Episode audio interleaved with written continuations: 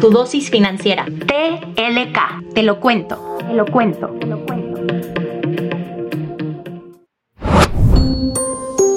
Te damos la bienvenida a Tu dosis financiera. Mi nombre es Paulina de la Parra y esto es TLK, un podcast en colaboración con GBM. En el episodio de hoy aprenderemos cómo evitar sentirnos culpables cuando gastamos mucho dinero en algo, las membresías que pagamos pero no usamos y finalmente qué son las acciones y cómo entenderlas mejor. Hashtag ya no quiero crecer.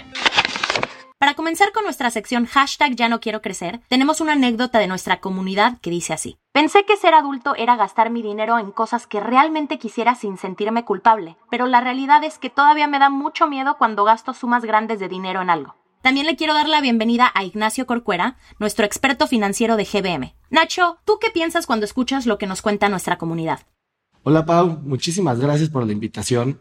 Creo que esto que mencionas es un punto súper importante y al final del día es algo que nos sucede a muchísimas personas. Antes de llevar a cabo un gasto importante, nos podemos sentir con la ansiedad de saber si este gasto es algo que debemos o podemos hacer. Lo que sucede aquí es que muy probablemente no tenemos un control muy claro sobre cómo están nuestras finanzas personales. Cuando estamos por llevar a cabo un gasto importante, primero debemos de saber que estamos cubiertos y que tenemos muy, muy buen control sobre nuestras finanzas personales. Para esto, debemos de considerar los siguientes tres puntos. Idealmente, como hemos comentado, tener nuestro fondo de emergencias. Este fondo de emergencias que equivale a tres o a meses de tus gastos. Otro punto muy importante es que tus deudas nunca deben de sobrepasar el 30% de tus ingresos mensuales para que así podamos ir pagándolas poco a poco y logremos reducir este porcentaje lo más posible. Por último, también creo que es muy importante considerar contratar un seguro de gastos médicos mayores. Y ya, una vez que tengamos estos tres puntos cubiertos, ya nos vamos a sentir súper tranquilos cuando nos enfrentemos a este momento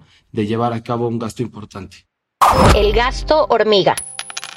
Para nuestra sección El gasto hormiga de hoy, nuestra comunidad nos cuenta que se les va muchísimo dinero en membresías, como la del gimnasio, y que aparte no usan pero tienen la esperanza de usar. Quizá la recomendación más obvia aquí sería deja de gastar en membresías que no usas, pero aquí te voy a dar un consejo que es totalmente lo contrario. Cambia tus hábitos. Si entre tus propósitos de año nuevo está hacer ejercicio o empezar a invertir, este es el momento de hacerlo. Te voy a recomendar un libro que se llama Atomic Habits. Si eres de los que prometen cada año dejar de fumar, comenzar a hacer deporte o empezar a invertir, probablemente despiertes el primero de enero rebosante de confianza y entusiasmo. Si somos como muchas otras personas, poco a poquito nuestro entusiasmo se desvanece. Pero ¿por qué nos quedamos a medias? Según el libro, es por el método que elegimos. Uno de los problemas con la forma en la que abordamos el cambio es que nos centramos en la fuerza de voluntad. El problema de enfocarse en la fuerza de voluntad es que pasamos por alto la importancia de los hábitos. Romper los malos hábitos y cultivar los buenos es una buena manera y muchísimo mejor para cambiar nuestro estilo de vida que esperar a desarrollar la autodisciplina necesaria de la noche a la mañana.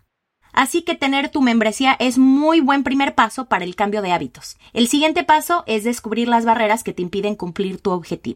Con peras y manzanas.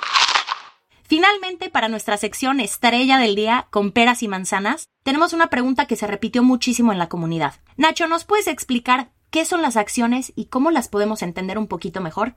Claro, Pau. Dicho de una forma muy simple, las acciones son pedacitos de una empresa. Es decir, que cuando tú compras una acción, tú ya estás adquiriendo un pedacito de esta empresa cómo funcionan. Las empresas muchas veces necesitan dinero para seguir creciendo, entonces lo que hacen es venden una parte de su, de su empresa al público inversionista a través de la bolsa de valores. ¿Cómo se lleva a cabo este proceso? Es cuando vemos que una empresa está haciendo su oferta pública, es que están llegando con todo el público inversionista para así darnos la oportunidad de convertirnos en accionistas de esta empresa. Cuando tú compras una acción, te vuelves dueño de esta parte de la empresa y esto significa que si a la empresa le va a ir bien, el valor de tu inversión va a subir y si la empresa genera ganancias, también te va a tocar una parte de estas ganancias, muchas veces vista en, en, los dividendos. Aunque también debes de considerar que si a la empresa no le va bien en el futuro, el valor de tu inversión también puede bajar, o sea, el valor de esta misma acción. Lo que estamos haciendo al comprar acciones de empresas es buscar que en el futuro les vaya mejor. Es por eso que es muy importante elegir empresas con muy buenas expectativas o hacerlo de la mano de expertos financieros que te puedan ayudar a conformar un portafolio de inversión de acuerdo a tus necesidades y a tu perfil perfil de riesgo.